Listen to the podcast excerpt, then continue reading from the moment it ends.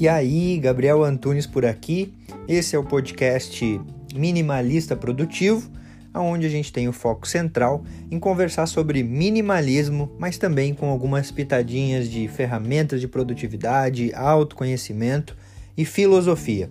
Tudo para que a gente possa levar uma vida mais leve e mais consciente.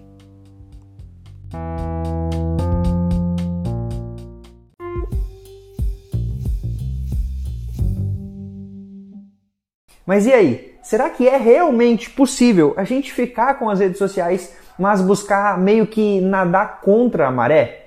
Eu enumerei cinco passos que eu apliquei aqui no meu dia a dia e na minha vida para usar as redes sociais de forma mais equilibrada e criar uma talvez chamada inteligência digital. A inteligência que a gente vai aprender e vai ter que desenvolver para lidar com o mundo digital.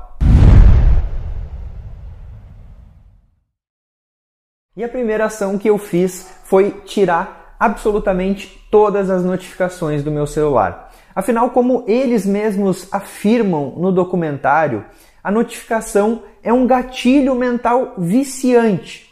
Por quê? Se alguém te marca em uma foto, você vai abrir para ver, e a notificação é aquilo que te avisa da foto. Se você recebe uma notificação de uma mensagem, você vai querer saber o que a pessoa falou na mensagem. Ou seja, a notificação é o jeito mais eficiente que eles criaram para gente, através da curiosidade, abrir o celular e voltar para aquele ciclo vicioso e meio que ficar preso dentro da rede social. Afinal, quando você recebe uma notificação, já ativa aquele gatilho de curiosidade e você pega o celular para ver. E são justamente as notificações que eu percebi que era o maior ladrão da minha produtividade Afinal, o tempo todo que eu passava interrompendo as atividades que eu tinha me proposto a fazer para responder aquelas notificações, acabava com isso perdendo o foco. E toda vez que eu tinha que voltar para aquela tarefa que eu estava fazendo, eu meio que tinha que revisar aquilo que eu estava fazendo novamente. E eu percebi aí um desperdício da minha energia vital. Afinal, ao invés de eu simplesmente seguir um fluxo natural da atividade, eu começava, recebia a notificação, parava para responder, voltava, tinha que revisar, fazia mais um pouco, recebia a notificação novamente. E lá estava eu respondendo novamente as pessoas e não seguindo a minha rotina. E quando a gente deixa as notificações, a gente acaba por seguir a prioridade dos outros porque você está o tempo todo respondendo os outros no tempo deles e acaba não seguindo as tuas prioridades, ou seja, eu não seguia as minhas prioridades. Então, tirar as notificações é você seguir as tuas prioridades e não a prioridade dos outros. É você responder os outros no teu tempo e não no tempo do outro. Mas quando eu fiz isso, rolou alguns problemas e eu me percebi um pouco ansioso, porque eu senti que eu ficava o tempo todo em alerta pensando, vai que alguém precisa falar comigo nas redes sociais e eu acabei tirando as notificações e eu não vou saber. E foi aí que eu dei o segundo passo, que foi estabelecer um canal de emergência. Para aquelas pessoas que eu acreditava que poderiam me trazer alguma emergência nas redes sociais, no WhatsApp principalmente, e acabava com que eu não visse porque eu tirei as notificações, eu fiz um acordo que toda vez que for algo urgente, a pessoa vai telefonar para mim, vai ligar.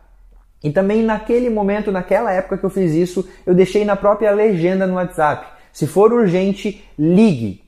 E isso ajudou também a esclarecer para quem estava de fora e talvez me perguntava alguma coisa e eu demorava um tempo para responder. Só que depois de tirar as notificações, de estabelecer um canal de emergência, ainda assim eu percebi que a ansiedade estava ali. Agora não por uma urgência, mas sim pensando, mas vai que alguém me chama para alguma coisa séria e por mais que não seja urgente, a pessoa me chamou e aí eu não respondi e eu deixei passar talvez até mesmo uma oportunidade. E foi aí então que eu estabeleci blocos de respostas, que para cada 50 minutos de trabalho focado, eu deixo em torno de 10 a 15 minutos para responder às redes sociais. Mas, seguindo esse terceiro passo, eu também percebi um problema, que era quando eu entrava nas redes sociais, eu acabava respondendo todo mundo, ou pelo menos querendo responder todo mundo, e entrava em algumas conversas, e entrava num ritmo de conversa ali e meio que me perdia no tempo. Foi aí que eu percebi que o mais importante de estabelecer um bloco de resposta a cada determinado tempo que você trabalhou focado é você também entrar na rede social com foco específico. Do tipo, agora eu vou entrar no WhatsApp e vou responder somente as pessoas que eu não estava conversando e que me chamaram pedindo alguma coisa. E aí eu ia lá, respondia aquilo e acabava saindo. Mas focado. E ainda assim, por vezes acontece aquela situação em que eu entro para responder alguém ou para chamar alguém, mas eu vejo que outras pessoas me chamaram, eu acabo entrando no fluxo de responder outras pessoas e eu não chamo aquela pessoa que eu entrei inicialmente para chamar. E aí passou 10, 15 minutos, eu não fiz aquilo que eu tinha feito e ainda eu meio que perdi o meu tempo respondendo outras pessoas. Por isso que nesse terceiro passo, além de você estabelecer esses blocos de resposta a cada tanto tempo de trabalho é você entrar com foco específico na rede social. Para resolver tal coisa, para falar com tal pessoa, para responder alguém específico. E agora que você já eliminou as notificações, já estabeleceu um canal de emergência, já estabeleceu também um bloco de tempo que você vai entrar para responder as pessoas e já sabe que cada vez que você entrar, você vai entrar com foco específico, é o momento de você dar o quarto passo: estabelecer tempo para ficar nas redes sociais. Você sabe quanto tempo você fica nas redes sociais?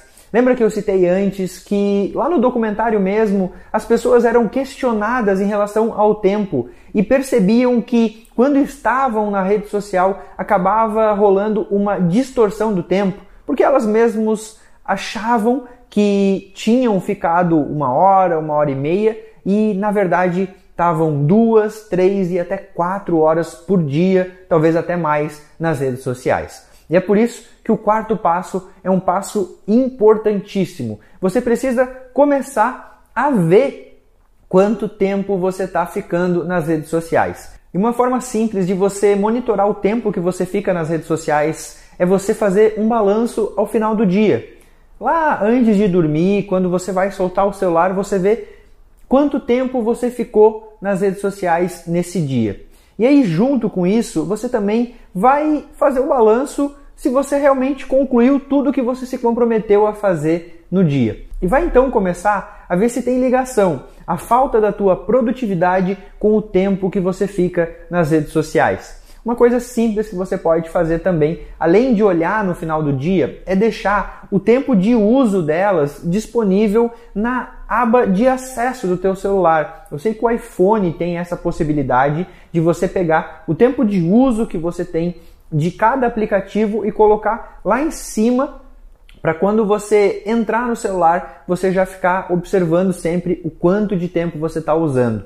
Isso é uma dica que a Dani deu para mim, porque ela fez também para perceber o quanto de tempo que ela estava ficando ali, e ela disse que percebeu uma melhora justamente por conta disso, porque ela estava o tempo todo que ela abria o celular presente do tempo de uso que ela ficou tanto no Instagram quanto no WhatsApp e nas outras redes sociais. E o quinto passo é quebrar a bolha, estourar a bolha, furar a bolha.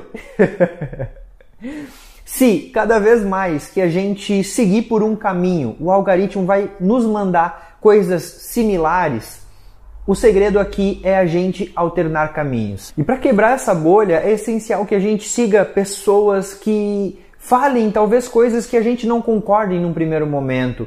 Ou seja, mais importante do que a gente se deter cada vez mais com certezas de que o nosso caminho é o certo e o ideal a se tomar, é a gente ouvir o outro, independente se você concorda ou se você acredita naquilo que ele está falando, pregando.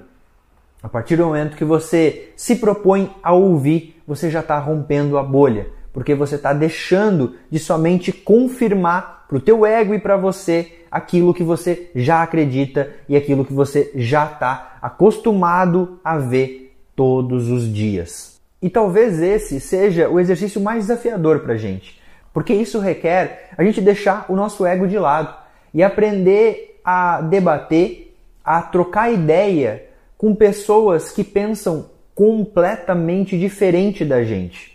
Mas são nesses momentos que a gente acaba aprendendo. Afinal, só muda de ideia quem se propõe a trocar ideia.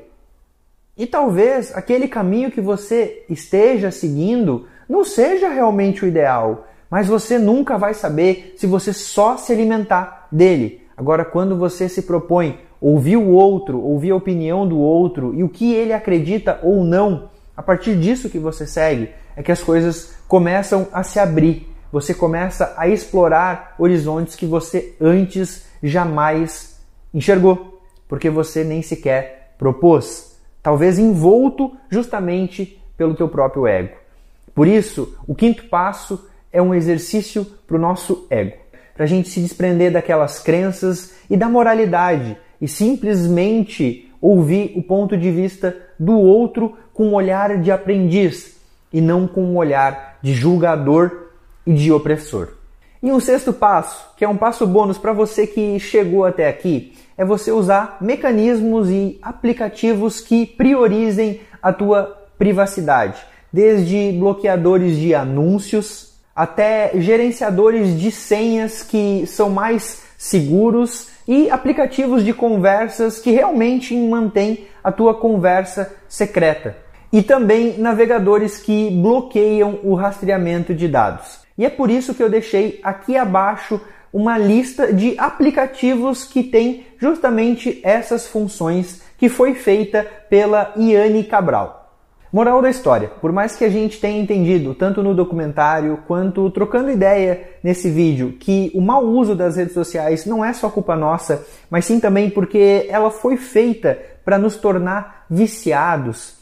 Nós, como seres humanos questionadores e conscientes, podemos sim buscar maneiras de usar as redes sociais de forma mais consciente e mais presente, seguindo principalmente as nossas prioridades, seguindo as nossas metas, os nossos valores, os nossos objetivos e não deixando que as redes sociais, com aqueles gatilhos pretensiosos e viciantes, levem aquilo que a gente tem de mais valioso na nossa vida, que é o nosso tempo.